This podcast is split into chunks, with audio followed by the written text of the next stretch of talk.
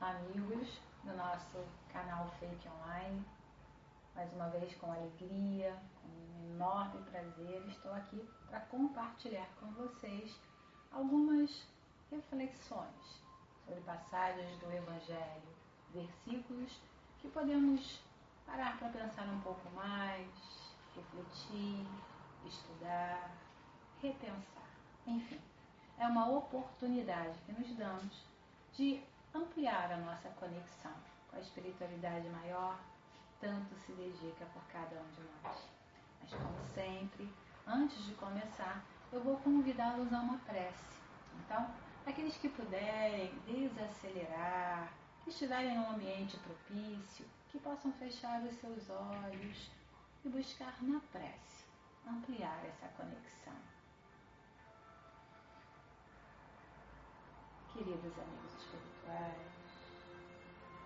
querida falange de amor que envolve a nossa amada Casa Fake, que nesse momento nos permita a integração na corrente de luz e de amor da equipe espiritual que envolve a todos e a cada um de nós. Pedimos luz e proteção para este nosso trabalho. Que as palavras aqui ditas possam chegar a corações mais do que a mentes, envolvendo um pouquinho amor e a nossa atenção. E assim, pedindo permissão a vós, amigos espirituais, assim como também pedimos a permissão a cada um dos nossos ouvintes, iniciaremos esse momento de reflexão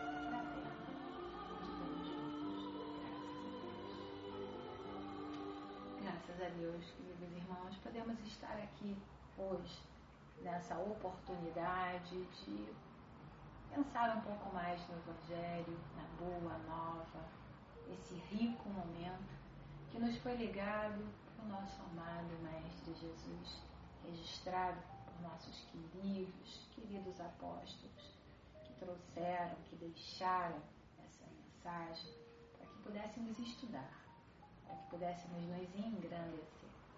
E a máxima de hoje, como sabem, máximas são versículos de alguns capítulos importantes do Evangelho. A máxima de hoje vem de Mateus, no capítulo 10, versículo 8 curai enfermos, erguei mortos, purificai leprosos, expulsai daimões. De graça recebestes, de graça dai.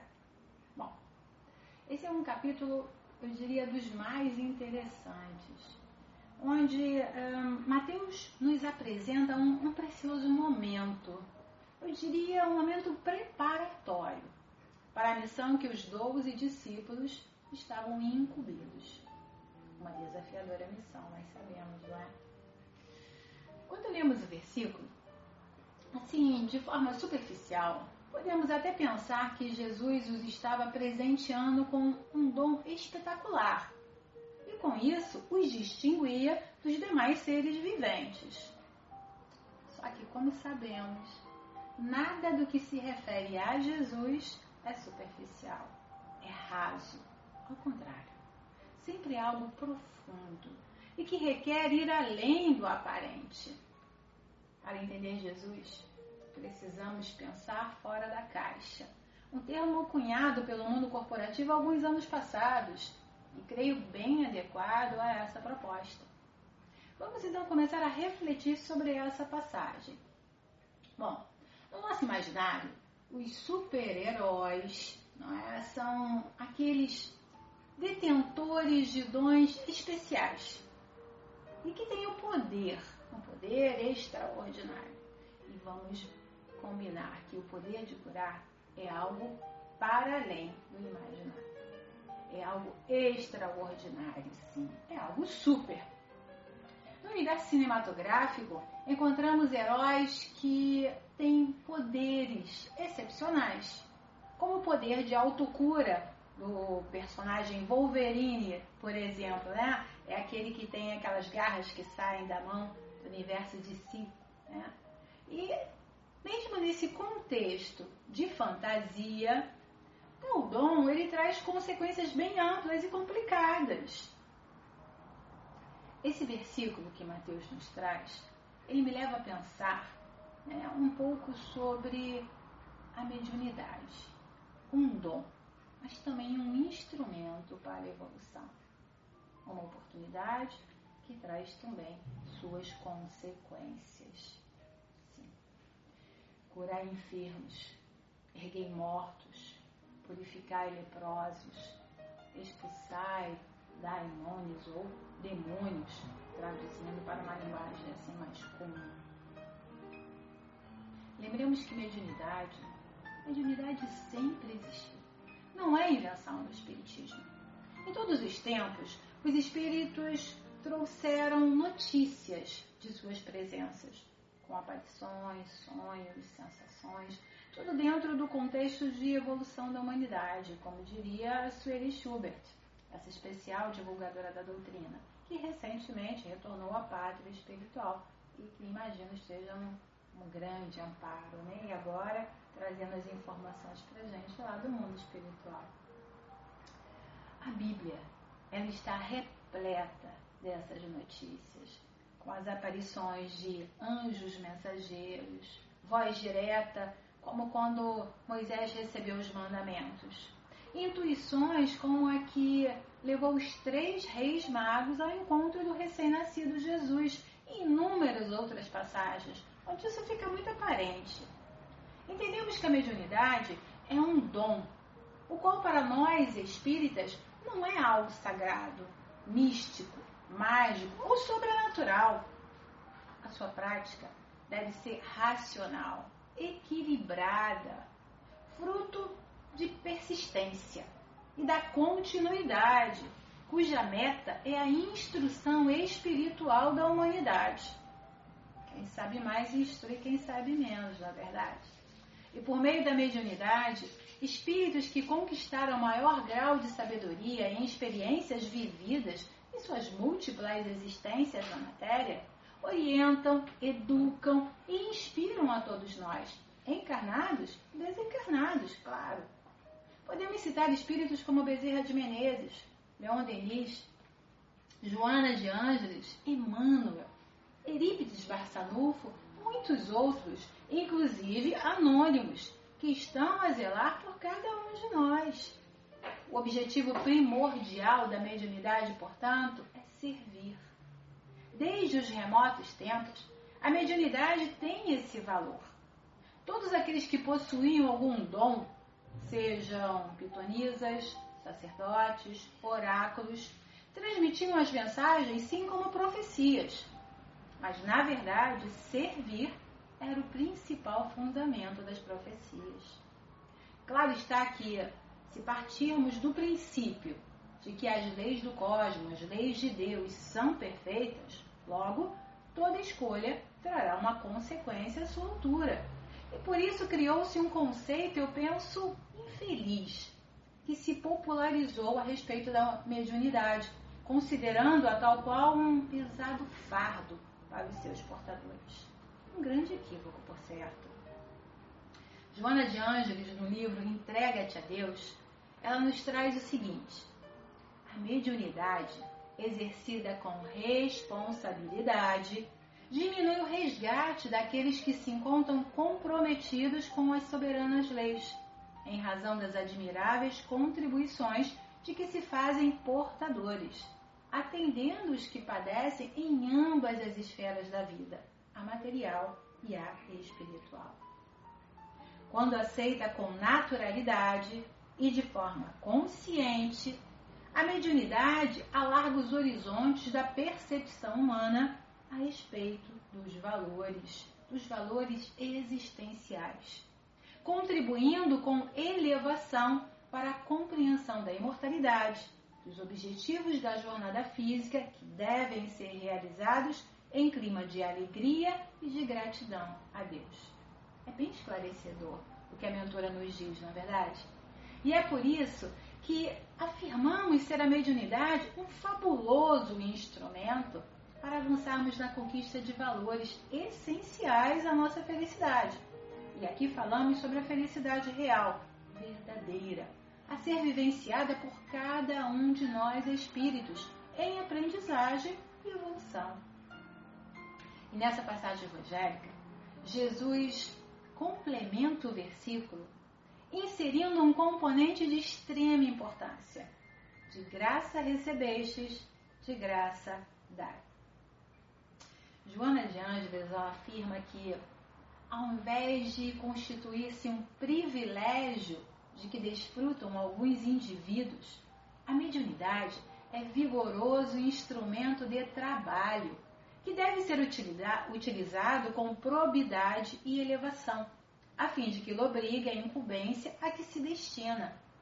Ou seja, mediunidade é compromisso assumido, compromisso em servir.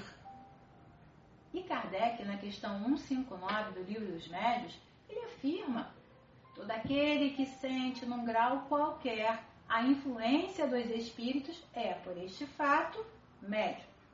Essa faculdade é inerente ao homem, não constitui, portanto, um privilégio exclusivo. Ou seja, não é um privilégio e nem algo que nos torne super-heróis. Ao contrário, é um atributo do espírito que requer disciplina, equilíbrio emocional, constância, autoconhecimento, consciência e responsabilidade. E a responsabilidade do médium começa por sua conscientização sobre a faculdade de que é portador, a qual, para ser adequadamente aproveitada, necessitará de estudo e autoconhecimento. O presidente dessa casa ele costumava usar uma frase né, constantemente para todos nós médios. Ele dizia: cego não pode guiar cego. O médium precisa estudar entender, se autoconhecer, para efetivamente conseguir trabalhar a sua mediunidade, essa fabulosa ferramenta que nós possuímos, de forma adequada. É importante ter em mente que mediunidade não está ligada a elevados padrões de moralidade, ou seja, todo aquele que é portador da mediunidade em qualquer grau não será necessariamente uma pessoa moralizada. É um equívoco pensar desta forma. Quem pensa assim ainda acredita que mediunidade é privilégio, ainda acredita que está na categoria de super-heróis, né? no universo de si ou Marvel. Não. Mediunidade, como eu disse lá no começo, não nos torna super-heróis. Isso é fantasia, isso é ilusão o seu exercício consciente, disciplinado e racional é que proporcionam as conquistas morais gravadas no convite amoroso do Mestre Jesus. E esta nos proporcionará incalculáveis avanços no sentimento na experiência do amor à atitude, com estudo, com conhecimento, na prática disciplinada e por isso Emmanuel falou para Chico, naquela célebre frase, disciplina, disciplina, disciplina. É o que precisamos ter. Aliás, para tudo na vida, não só para a mediunidade.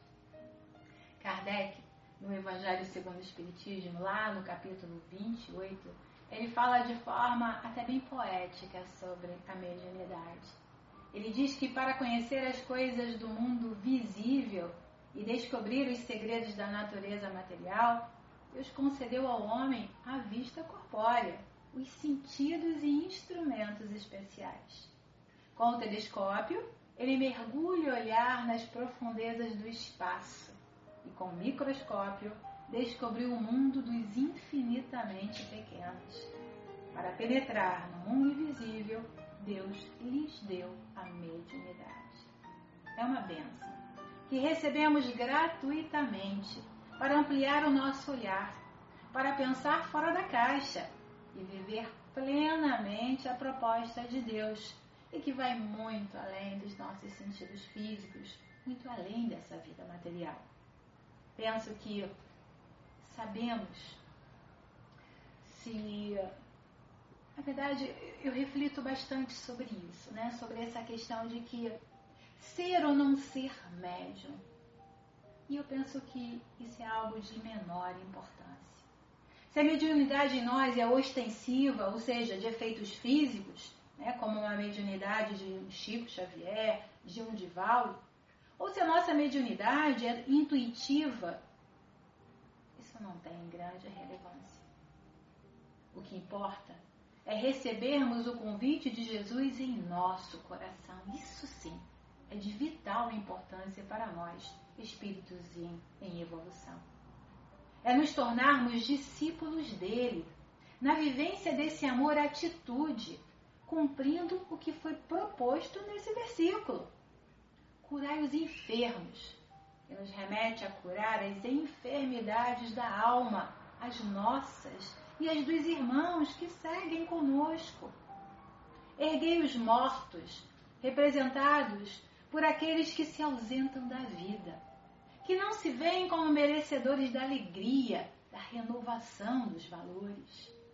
Purificar leprosos, simbolizados naqueles que vivem à margem da vida, esquecidos, abandonados sob as marquises, nas calçadas do mundo.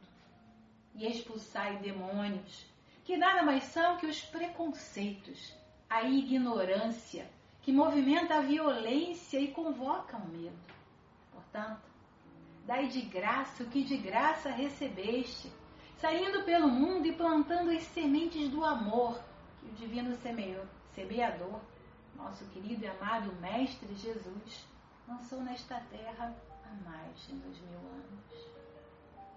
E é isso que eu gostaria de compartilhar com vocês no dia de hoje. Uma reflexão. Uma reflexão para uma mudança de atitude. Começar de forma acelerada a trabalhar esse amor-atitude, a colocá-lo em nossas vidas, a expressá-lo com os nossos corações. E assim, eu vou terminando esse momento agradecendo a paciência e a boa vontade de vocês que nos acompanham e que nos ouvem. Convido-os então para a nossa prece de encerramento. Querido e amado Mestre Jesus, Divino Conselheiro de nossas almas, que nos inspira, que nos acolhe e, sobretudo, que nos aceita exatamente como ainda estamos. Que nos envolva com a sua ternura desse abraço confortador que nos garante que dias melhores sempre virão. Tu que nos entende, que conhece a profundidade do nosso coração, abençoa a nossa causa, a nossa vida, a nossa família. Abençoa a todos nós, filhos do mesmo Pai como vós.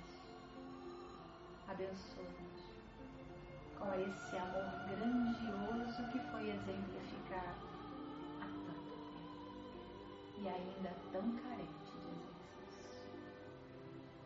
Que seja nosso guia, que seja nosso mestre, que seja o nosso seguro. Abençoados sejam todos os que nos assistem, os que nos ouvem dos que convivem com cada um de nós. Graças. E assim vamos terminando, queridos amigos, mais um momento de reflexão, como eu disse antes, os convidando para assistir os outros vídeos que temos lançado no nosso canal Fique Online e também para conhecer a nossa obra de amor, a nossa obra social, divulgando o trabalho que essa casa faz de amparar e cuidar de mãezinhas da nossa comunidade. De qualquer forma, eu já vou agradecendo a todos pelo apoio que sempre nos dão. Que Jesus seja no coração de todos vocês. Graças a Deus.